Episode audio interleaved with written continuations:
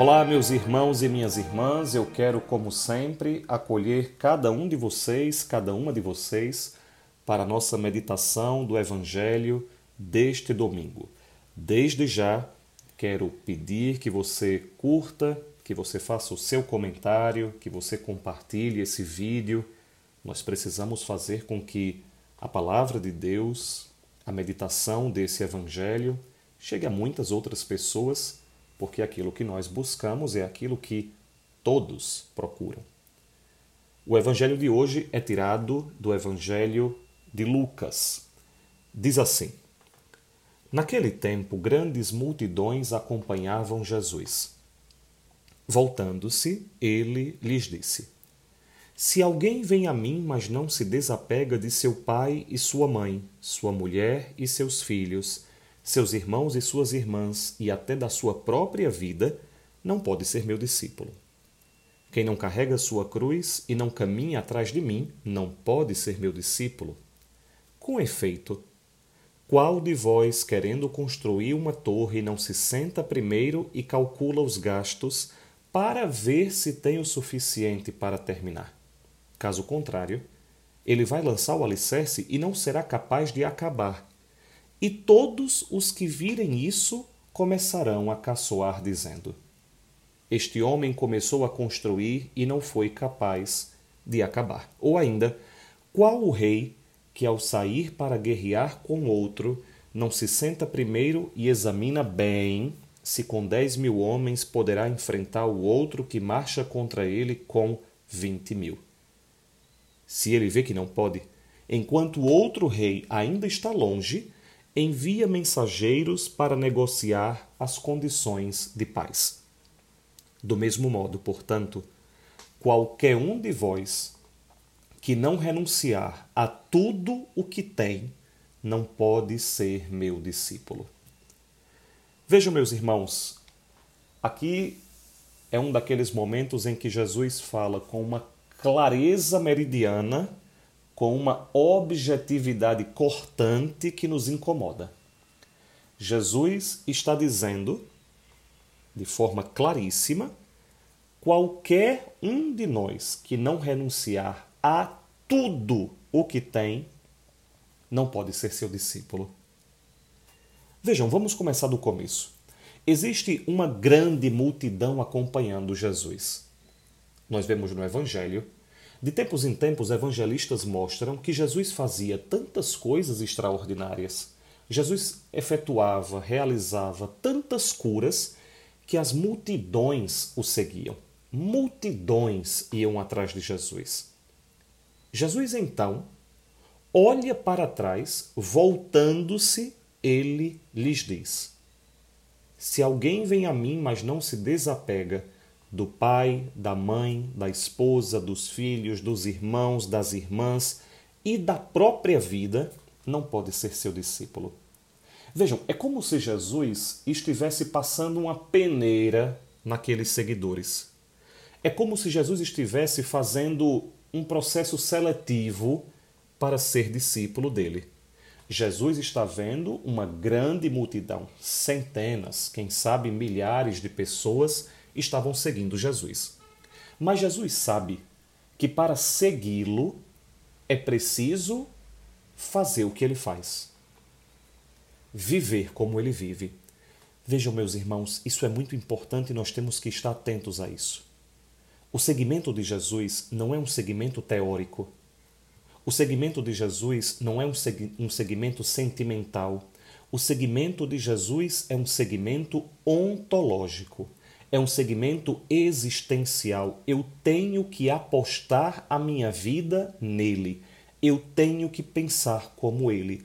Eu tenho que sentir como ele. Eu tenho que agir como ele. Ele mesmo vai dizer: basta que o discípulo seja como mestre. Ou ainda, aprendei de mim. Jesus está propondo para essa multidão, para que se essa multidão deseja ser discípula dele, essa multidão viva em si aquilo que ele viveu. Por quê? Porque para nos salvar, Jesus precisou se desapegar do seu Pai, o Pai do céu, Jesus precisou se desapegar da sua mãe, Nossa Senhora, que ele deixou em casa.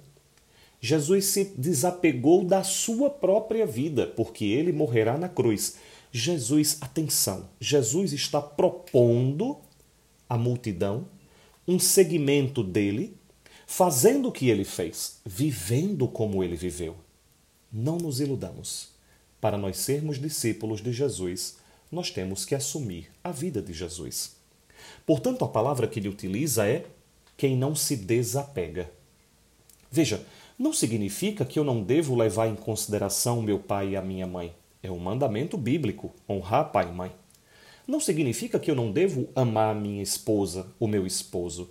Não significa que eu não devo me dedicar aos meus filhos. Não significa que eu não devo ter cuidado com a minha própria vida. Afinal de contas, Jesus disse que nós devemos amar o próximo como a nós mesmos. O que Jesus está dizendo aqui é: se nós não colocamos Jesus, se nós não o colocamos acima do nosso pai e da nossa mãe, do esposo ou da esposa, dos filhos e dos nossos projetos, nós não podemos segui-lo. É claro, evidente e meridiano, quase objetivo, o que Jesus está dizendo. Ele está passando um pente fino naquela multidão ele está fazendo um processo seletivo para quem deseja ser seu discípulo. O mesmo funciona para mim, para você hoje. Nós temos que fazer um exame de consciência no dia de hoje. Será que eu estou desapegado das pessoas e das coisas, colocando Jesus Cristo acima de todas elas? E por que eu preciso me desapegar de todas as coisas? Jesus utiliza duas imagens interessantes para falar sobre isso. Ele compara isso que ele está propondo com um homem que precisa erguer uma torre. Antes de erguer a torre, o homem precisa calcular os custos e ver se ele tem o dinheiro para realizar aquele empreendimento. Caso contrário, Jesus diz, os outros vão caçoar dele. Aqui em Pernambuco nós dizemos os outros vão mangar dele os outros vão tirar onda dele. Jesus está dizendo que nós temos que ter cuidado para que os outros não caçoem de nós, não debochem de nós, não manguem de nós, não tirem onda de nós. E como é que nós fazemos isso? Perguntando se nós estamos desapegados a tudo, de tudo. Mas vejam, a imagem que Jesus utiliza é muito interessante. Jesus diz que tem um homem construindo uma torre. Veja, uma torre serve para fazer subir. Jesus está dizendo que para nós subirmos para Deus, nós temos que nos desapegar de tudo e de todos. Mas tem uma outra imagem que Jesus utiliza: a imagem de uma guerra, a imagem de um combate. E Jesus está dizendo que tem um exército lutando com 10 mil homens contra um exército com 20 mil homens. É como muitas vezes nós nos sentimos. É como se nós tivéssemos a força de 10 quando nós estamos lutando contra 20. Quem é esse contra? Lembrem daquilo que São Paulo diz. O nosso combate não é contra as forças deste mundo, mas dos principados do inferno. Vejam, a tentação age contra nós, o mundo age contra nós. Qual é a forma que nós temos de lutar contra essas forças de tentação? Nos desapegando. Jesus está dizendo aqui, meus irmãos, atenção para isso, que o ponto de partida para nós chegarmos a Deus e, ao mesmo tempo, o ponto de partida para nós vencermos as tentações é o desapego. Jesus vai dizer isso àquele jovem rico.